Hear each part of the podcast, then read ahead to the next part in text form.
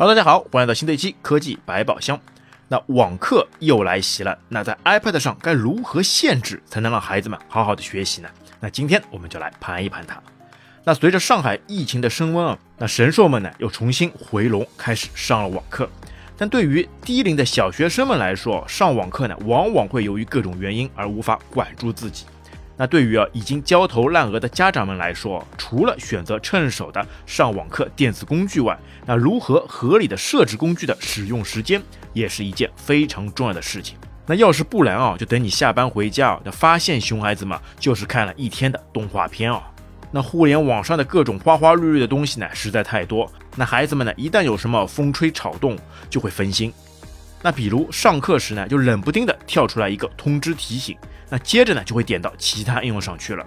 又比如呢，上网页查个东西，又被浏览器跳出来的广告而带走。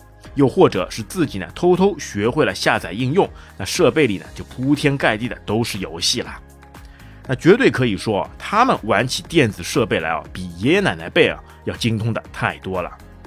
哎，那么对于广大受苦受难的家长们来说，那就只能祭出神器，那个屏幕限制。那这里需要提一句啊。就目前我给孩子使用上网课的那个工具呢，是 iPad 第九代，然后配上那个 Apple Pencil。那倒不是说啊其他的平板或者是电脑不好啊，而是因为啊，就整个系统上的体验来说啊，那个 iPad 的家长控制功能呢，还是做的比较好的。那可以直接用原生的来使用，那就不像安卓设备什么的可以随便下载应用。那当然啊，如果其他设备呢，可以找到类似的软件，那设置好以后呢，用处呢也都是一样的。那拿到设备后呢，就首先要做的就是设置。那如果设备呢是单独给孩子用的，那而且小孩子年龄呢在十三周岁以下的，那强烈建议给孩子呢注册一个儿童账户。那因为这样呢就可以远程开启通过权限了。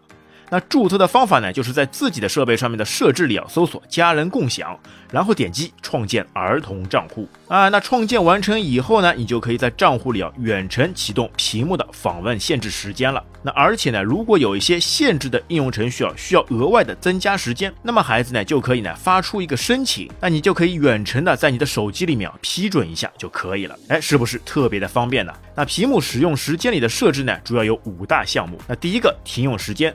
那控制整体使用的时间，那我设置的时间呢，就是在晚上的九点半到早上的七点钟之间。那在这个时间段之内啊，除了几个始终允许的应用啊，其他程序都是无法打开的。那第二个，APP 限额，那这里呢就可以设定软件的使用时长，因为最低呢是一分钟，那而且呢当时间到了以后呢，还能再申请延长一分钟的选项，所以呢最少最少也就是可以使用两分钟。那这一点呢就比较奇怪了。那希望在以后的版本上面呢就可以设置成那个完全禁止，连两分钟都不要了。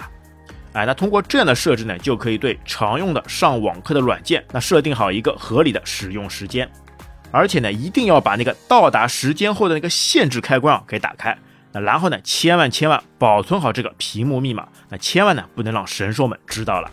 啊，那第三点限定通讯，那这个呢和网课的关系呢不大。主要呢是针对手机啊，只能与指定的人员通话。那第四点始终允许。那在这里呢，就不管是什么情况下都可以使用的 APP，那比如电话、FaceTime 等。那在这里呢，我还多放了一个快捷指令。那因为这个呢是一个自动化的流程程序，那使用起来呢还是超级方便的。那第五点内容和隐私访问限制，那这个选项呢非常重要。什么无法下载软件、无法删除程序、无法修改设置等等重头戏啊，都是在这个设置里面。那而且呢，还能直接禁用 Safari 浏览器，那杜绝呢想通过网页来看视频的方法。那么通过呢这一系列的设置啊，那对于一般的小学生来说，基本就固若金汤了。那比如我设置的微信使用时间只有十分钟，那么神兽们呢就会自己啊先考虑好怎么样合理的使用这有限的十分钟，那使用起来呢就会变得非常节制。那如果呢万一啊要需要延长时间，那么就可以像刚刚说的那样发出一个延长使用的申请，那么家长们呢就会在手机上呢跳出一个通知，询问是否允许。哎，那么来说一下这个儿童账户的缺点啊，就是无法使用钱包 APP，那无法添加实用的那个公交卡啊，还是有点糟心的。那希望呢，在以后的版本呢，可以解决这个问题。这如果还想进一步限制在一个软件当中使用的，那还可以呢，在辅助功能当中呢，开启引导式访问。那这样的话呢，你就只能在这个限定的程序当中，想退出这个程序啊，那也是不可能的啊。但如果你仅仅以为这样就可以高枕无忧了，哎，那就大错特错了。那虽然呢，限制了软件的使用时间。但是呢，很多软件它自己里面啊，还有一些额外的功能。那比如呢，微信的小程序也是需要加以限制的啦。那不然呢，你就能看到小孩子们就一直在玩小程序游戏了啦。那么每个 APP 的限制方式呢都有所不同。那主要呢还是看软件自己的设置，但大多数呢还是会有一个所谓的青少年模式。哎，那就可以把这个功能给打开，让小孩子们少分一些心。哎，那以上呢就是一些在 iPad 或者是手机上呢添加限制的方式。基本啊就可以解决了大部分的问题，但是呢，在下期我们会来再介绍一些高阶的玩法，那以及一些熊孩子们如何突破种种限制，继续想方设法的看动画片的故事。哈，好的，各位听友啊，那下期我们敬请期待。那本期节目就到这边，感谢你的收听，我们下期再会，拜拜。